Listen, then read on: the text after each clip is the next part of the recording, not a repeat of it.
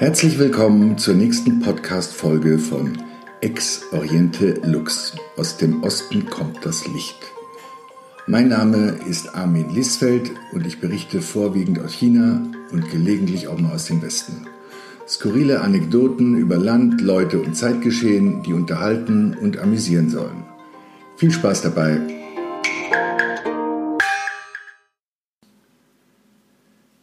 Heutiger Titel Happy Old Year. Ja, das war's dann endlich mit 2020. Endlich geschafft und vor allem auch überlebt.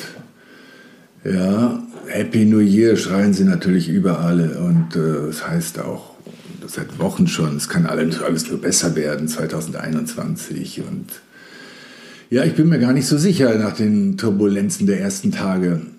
Und ähm, ja, es ist dann mal Zeit zurückzublicken, dachte ich mir, und ein Resümee zu ziehen.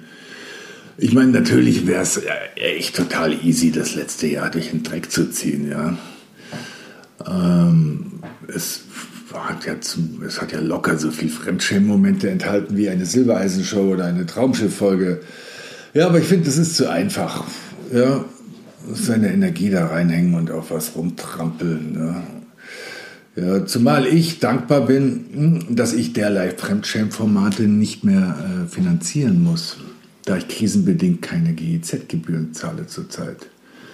Ja, man kann sich von der GEZ vorübergehend abmelden aktuell, wenn man nachweisen kann, dass man schwer wirtschaftlich äh, betroffen ist von der Pandemie. Das habe ich getan. Daher danke dafür, Corona. Das ist jetzt mal ein kleines, aber doch ein Beispiel, dass 2020 nicht nur schlecht war. Ja, apropos Scheißgeschmack, was mir kurz vor Weihnachten widerfahren ist, meine Geschmacksknospen haben äh, irgendwie verrückt gespielt oder schlapp gemacht. Von heute auf morgen plötzlich hatte ich nichts mehr geschmeckt. Bin immer mit pelziger Zunge aufgewacht. Alles war irgendwie so taub und alles schmeckte gleich. Das ist in diesen Zeiten natürlich äh, befremdlich oder auch beängstigend. Also wieder mal ab zum Testen. Ich weiß nicht, wie viele Tests ich hatte im letzten Jahr. Und natürlich war es kein Corona ja, im Ausschlussfahren. Ausschlussverfahren habe ich schließlich mal durchgetestet, was alles so in Frage kommt. Und siehe da, es war weder mein übermäßiger Chili noch mein übermäßiger Knoblauchgenuss, sondern es war das Nikotin. Ausgerechnet. Nikotin, das ist eigentlich mein letztes, letztes Laster gewesen. Ich rauche gerne, habe immer gerne geraucht. Aber gut, da der Zustand der Geschmacklosigkeit nichts ist, was man dieser Tage auf die leichte Schulter nehmen sollte, bin ich jetzt gezwungenermaßen ein nicht rauchender Raucher. Ja, Corona hat mich somit zwangskuriert. Daher auch an dieser Stelle zumindest ein kleinlautes Dankeschön, Corona. Ja, meinem Portemonnaie tut die Nikotinabstinenz allemal gut. Rauchen kostet Geld, klar. Ähm, die wirtschaftliche Komponente der Pandemie hat mich ziemlich ausgehebelt. Ja, das war nicht immer lustig. Aber lehrte mich auch das Haushalten. Ja, ich habe ganz neue Einkaufsmöglichkeiten entdeckt. Man muss nicht zwingend in teuren Biomärkten einkaufen. Man kann auch mit Futtern aus Discountern überleben. Ja, also ich habe wirklich neue Erfahrungen gemacht, wo man wie günstiger an äh, Futter rankommt. Also ich koche zwar gerne, aber die Linsensuppe in der Dose von DM für 1,65, die schmeckt gar nicht schlecht. Mit ein bisschen Balsamico-Essig und einer Prise Knoblauch ist das äh, sehr schmackhaft. Und ähm, ja, und meine Trinkgewohnheiten haben sich auch äh, geändert. Also ich trinke jetzt Wein aus Kanistern und der läuft genauso gut runter wie aus Flaschen. Also ich habe ja nicht viele Laster, aber eins davon ist Domaine Haute Rosé von der äh, Côte d'Azur gewesen. Leider kostet der Stoff um die 30 Euro die Flasche, also 0,75. Und auch selbst wenn ich ihn mir ab und zu über günstigere Kanäle besorgt habe, war der immer noch bei 20, 25 Euro die Flasche gelegen. Ein teurer kleiner Spaß. Hm, mein Kanisterwein, 5 Liter, Luberon nennt sich das äh, Tröpfchen, kostet äh, im 5-Liter-Pack 29 Euro. Und er schmeckt mir nicht nur genauso gut, sondern besser. Ich hatte an Weihnachten den direkten Vergleich gehabt. Ich möchte nicht mehr tauschen. Daher danke Corona für diese neuen Erkenntnisse. Ja, zumal das ähm, Einkaufen in Discountern und in anderen äh, Quellen den Nerven schon einen Vorteil hat, dass man beim Einkaufen nicht ständig mit dieser neuen seltsamen Spezies, dem veganen Nazi, konfrontiert wird, der sich ja gerne in Biomärkten rumtreibt. Warum Veganer und Nazis in Teilen fusioniert haben, erschließt sich mir immer noch nicht so richtig. Ja, warum die zusammen protestieren gehen und äh, alle gleiche Ziele verfolgen oder ähnliche. Seltsam. Ja, es haben sich schon viele schlaue Köpfe darüber einen Kopf gemacht. Und ähm, ja, das verbindende Element, denke ich mal, scheint wohl das Anderssein oder die Sehnsucht nach Aufmerksamkeit zu sein. Ja, also Veganer, ich kenne ja einige, also auch Nicht-Nazis wohlgemerkt, die erkennt man ja seit jeher daran, dass sie sich äh, ganz gerne einmischen, dass sie einem gerne ungefragt ihre Ernährungsgewohnheiten mitteilen. Ja, ja Veganer, Veganer missionieren einfach gerne. Ja, wie auch immer, schräg.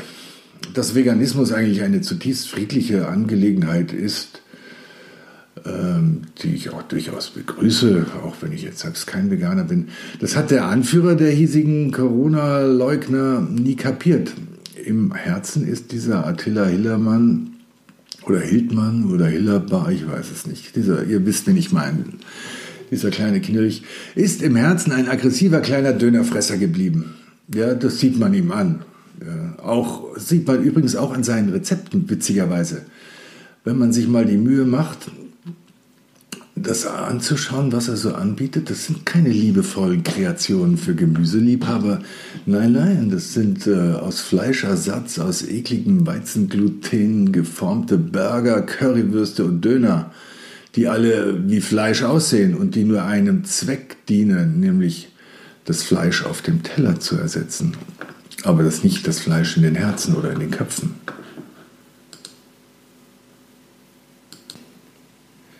Ja, der arme Kerl hat irgendwie nichts kapiert. Ja. Wenn man sich mit seiner Vita beschäftigt und sich mal anschaut, was so der Hintergrund ist von dem jungen Mann, ja, dann könnte einem glattes Heulen kommen. Ja. Du im Babyalter von den Eltern äh, abgelehnt, weggegeben, adoptiert, rumgeschopst, dickes Kind, gemobbt, ausgegrenzt, irgendwann gewalttätig geworden, um sich zu wehren, Knasterfahrung Pipapo, oh Gott, es ist so traurig alles. Also man könnte fast heulen oder man könnte glatt heulen, wenn es zurzeit dann nicht so viele andere Gründe zum Heulen gäbe. Ja, wie auch immer, er wird irgendwann unter dem Stein verschwinden, unter dem er hervorgekrochen ist, der arme Kerl.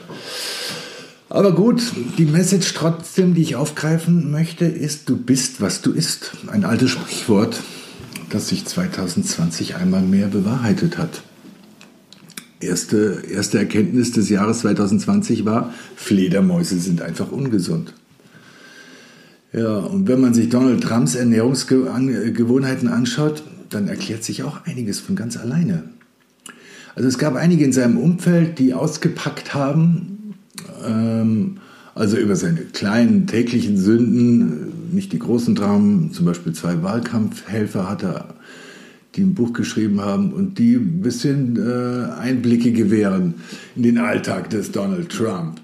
So soll er zum Beispiel kein großer Fan von Frühstück sein, sondern wird sich einfach nur ein bisschen, ein bisschen Speck morgens mit Eiern reinziehen. Ja.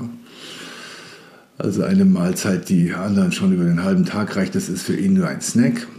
Die Zwischenmahlzeiten fangen dann im Büro ganz schnell an. Also die zwei Jungs, die das alles erzählen, waren damals mit ihm auf Wahlkampf und müssten für ihn regelmäßig zu McDonald's rennen. Und ähm, übliche, die, eine übliche Bestellung von Donald Trump sieht aus wie folgt. Zwei Big Macs, zwei Filet-O-Fish-Sandwiches, also irgendwie Fischburger, dazu zwei Pommes und einen großen Milkshake. Ja, Gesamtvolumen zweieinhalbtausend Kalorien, locker. Dann hat man äh, auch preisgegeben, dass die Standardausstattung in seiner damals noch Donald Trump oder seiner Donald oder seiner, seiner Trump Force One, also dem Vorgänger der Air Force One, die hat er ja auch schon Trump Force One genannt. Standardausstattung ist ein McDonald's Sortiment, ein äh, Kentucky Fried Chicken Sortiment, Pizza und jede Menge Coca-Cola Light. Ja, also er trinkt keinen Alkohol, das war mir jetzt auch neu, er ist Abstinenzler. Vielleicht würde es ihm ganz gut tun, mal ab und zu ein Bierchen zu trinken. Aber nein, Donald trinkt am Tag zwölf Dosen Coca-Cola Light im Schnitt. Ja, und natürlich ist ein Narzisst wie Donald Trump sein Steak am liebsten well done. Furztrocken und knallhart muss es sein. Also wenn dieser kleine Einblick in seinen Ernährungsplan, es gibt noch viele andere, ja, mal kein, keinen Einblick in seine Psyche verleiht, es ist einfach kein Wunder, dass der Mann aussieht wie ein Schwein und sich auch so benimmt. Er ist halt genauso, wie er frisst. Ja, und wenn jetzt demnächst im Weißen Haus morgens Haferschleim anstatt Speck mit Ei zum Frühstück serviert wird, dann ist das auch Corona zu danken. Denn ohne die Pandemie hätte Joe Biden die Wahl nicht gewonnen. Und ohne Haferschleim hätte der 78-Jährige den Wahlkampf womöglich nicht durchgestanden. Gut, er soll den Porridge zwar nur auf Drängen seiner Frau zu sich nehmen, und ansonsten nicht sehr viel mit gesunder Ernährung äh, am Hut zu haben. Aber immerhin ist er nicht der Fastfood-Völlerei äh, verfallen wie Donald Trump. Sein einziges Laster ist nach eigenem Bekunden die Eiscreme. Er sagte, Oton, ich esse mehr Eis als drei beliebige andere Leute zusammen. Ja, damit brüstet er sich gerne das sind so Kleinigkeiten, glaube ich, mit denen man in Amerika beim einfachen Volk, also beim einfachen Wähler auch gut punktet. Ja, bloß keine abgehobenen Ernährungsgewohnheiten. Ja, uns mögen seine Essgewohnheiten zwar trotzdem etwas schräg vorkommen, aber für US-Verhältnisse äh, ist das, ist das gar nichts. Also für US-Verhältnisse ist Biden eigentlich der reinste Veganer. Also dem Verlauten nach ernährt er sich vorwiegend von Nachos, Hotdogs, Bagels und Rührei mit Ketchup. Das scheint wohl seine größte Schwäche zu sein. Er isst gerne Tankstellenfood, nennt man das da drüben. Ja, da steht er drauf. Äh, außer sein Leibgericht, sein echtes Leibgericht neben Eiscreme, das ist ein wenig zu exotisch für den amerikanischen Geschmack. Und zwar nennt sich das Angel Hair Pomodoro. Das sind äh, Spaghettini, also feine Spaghetti mit Tomatensauce. Also schon sehr exotisch für einen Amerikaner auf Wahlstimmenfang, aber gut. Einmal ist er sogar beim Gemüseessen erwischt worden. Das ist dokumentiert, wirklich. Und zwar, als er im Wahlkampf durch den Mittleren Westen tourte. Äh, das war ihm sogar im Nachhinein eine Entschuldigung äh, wert, wahrscheinlich um ein paar ähm, empörte Leser, äh, Leser sage ich schon, Wähler zu beruhigen. Und zwar hat er gesagt, ja, wenn man da ist, also im Mittleren Westen, dann muss man das Zeug aufessen, was sie einem geben. Es ist hart, aber es ist so. Ja, Joe, es ist hart, in den USA zu leben, das glaube ich dir. Und es ist bestimmt auch hart, so ein durchgeknalltes Land zu regieren. Aber gut, Joe, wenn du weiter auf deine Frau hörst und jeden Morgen brav deinen Haferschleim aufwisst, dann könnte das deinem Weltfrieden doch sehr zuträglich sein. Daher danke einmal mehr, Corona. Und keine Sorge, Corona. Auch wenn sie einen Impfstoff entgegen dich entwickelt haben, wir werden dir treu bleiben. Impfen lassen können sich aktuell eh nur ein paar wenige Risikopatienten. Und es bleibt abzuwarten, wer danach alles mitmacht. Ja, ich bin gespannt. Es würde mich gar nicht wundern, wenn der kleine Attila Hillermann einer der Ersten wäre. Ja, ein Vegankoch, der ein Porsche mit Ledersitzen fährt, der lässt sich bestimmt auch gegen eine Krankheit impfen, die er verleugnet. Wäre zumindest nicht minder absurd als das ganze Geschrei rund um den BioNTech-Stoff. Erst wollte sich niemand impfen lassen und plötzlich beschweren sich alle, dass es ihnen nicht schnell genug geht. Ich komme gar nicht mehr hinterher.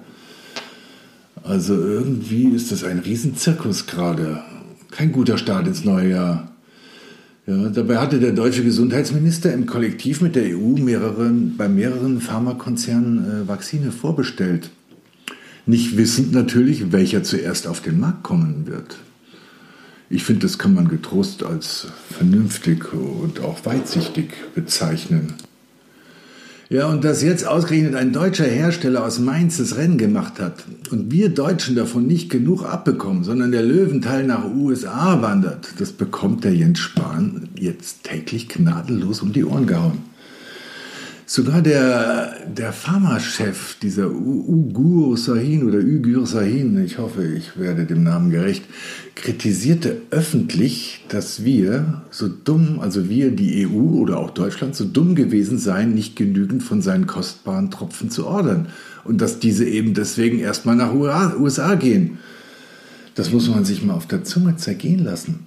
Also wenn mein Spirituosenhändler sich bei mir beschweren würde, dass ich zu wenig Stoff bei ihm einkaufen würde, würde er mich nie wiedersehen.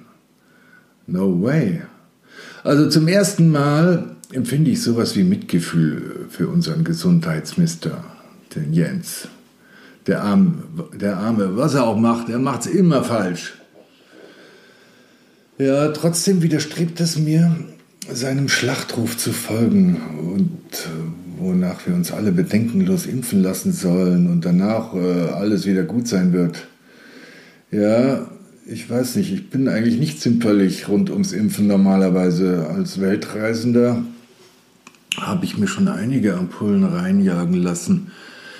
Aber die sind alle zehn Jahre oder acht Jahre zumindest erprobt und erforscht gewesen und nicht binnen zehn Monaten auf den Markt geschmissen worden einen kleinen Impfkarte hatte ich trotzdem immer nach jeder Impfung. Also man kennt es ja so, Muskelschmerzen, Appetitlosigkeit, auch mal fiebriges Gefühl. Das geht normal nach drei, vier Tagen wieder weg. Und man hat dann halt äh, sogenannte Impfnebenwirkungen am Anfang gehabt, aber keinen richtig bleibenden Impfschaden. Also die gefährlichen Nebenwirkungen, also die Impfschäden, wie zum Beispiel Autoimmun, äh, Autoimmunreaktionen, wie zum Beispiel Multiple Sklerose, können erst nach Jahren festgestellt werden. Auf derlei Risiken kann binnen zehn Monaten unmöglich getestet werden. Also da, das sind womöglich, das sind äh, wohlgemerkt keine Aussagen von irgendwelchen Alternativmedizinern und Impfverweigerern, sondern das sind sich auch also, Schulmediziner und ähm, schulmedizinische Forscher einig. Also ich empfehle dazu mal die Impfstoffanalyse im Arzneimittelbrief einer, einer Fachzeitschrift, wohlgemerkt für Schulmediziner. Wenn man das liest, dann wird einem auch als Nicht-Vegan-Nazi Angst und Bange. Ja, und wenn man das liest, dann wundert man sich auch nicht, dass sich der Impfstoffentwickler, der Herr Ugur Sahin oder Ugur Sahin, hat nicht impfen lassen. Angeblich, weil er warten will, bis er an der Reihe ist. Ja, ja, ist klar. Der Mann weiß ganz genau, was er tut. So genau, dass seine Firma zu Jahresbeginn plötzlich bekannt gab, einen Impfstoffansatz gegen Autoimmunkrankheiten gefunden zu haben mit dem man sich gegen EMS schützen kann. Ja, man kann von Attilas Landsmann halten, was man will, aber er scheint ein klaues, schlaues und gründliches Kerlchen zu sein. Ja, und selbst wenn seine Strategie nicht aufgeht und alles schief läuft mit seinen Impfstoffen, haftet ohnehin nicht sein Konzern, sondern der Staat. Das ist Vertragsbedingung aller Impfstoffhersteller für die einkaufenden Staaten. Weil, man höre und staunen, ihren Versicherern das Risiko zu groß ist, für äh, mögliche Impfstoffschäden aufzukommen, die erst Jahre später auftreten. Ja, so sehr vertrauen die Jungs und die Branche in ihre eigenen Produkte. Ja, wie gut nur, dass ich anscheinend eh gegen das Virus immun bin. Ich habe seit Pandemiebeginn locker ein halbes Dutzend Covid-Infektionen Infektionen durchlaufen. Ja, das ist kein Witz. Also locker ein halbes Dutzend Mal habe ich gedacht, das hat mich erwischt. Aber ich habe es immer überlebt. Ja, meine Tests waren alle negativ. Aber gut, rückblickend, wer glaubt schon noch an Tests? Ja, wer glaubt schon noch ans Impfen? Wer glaubt überhaupt noch an irgendwas? Also ich bin total verwirrt. Ich weiß wirklich nicht, wie ich mich da jetzt weiter verhalten soll. Ja, es wäre so schön, jetzt eine zu qualmen. Vielleicht sollte ich einfach wieder anfangen. Ist ja auch egal. So, ihr Lieben, das war's für heute. Vielen Dank fürs Zuhören. Ich hoffe, es hat euch gefallen. Mein Podcast gibt's auch als Blog. Selber Titel Ex-Oriente Lux. Zu finden auf meiner WordPress-Seite armin-liesfeld.com. Ich freue mich immer über Feedback und hoffe, ihr seid beim nächsten Mal wieder dabei. Bis dahin sage ich Sei Jan, alles Liebe, bleibt gesund und munter.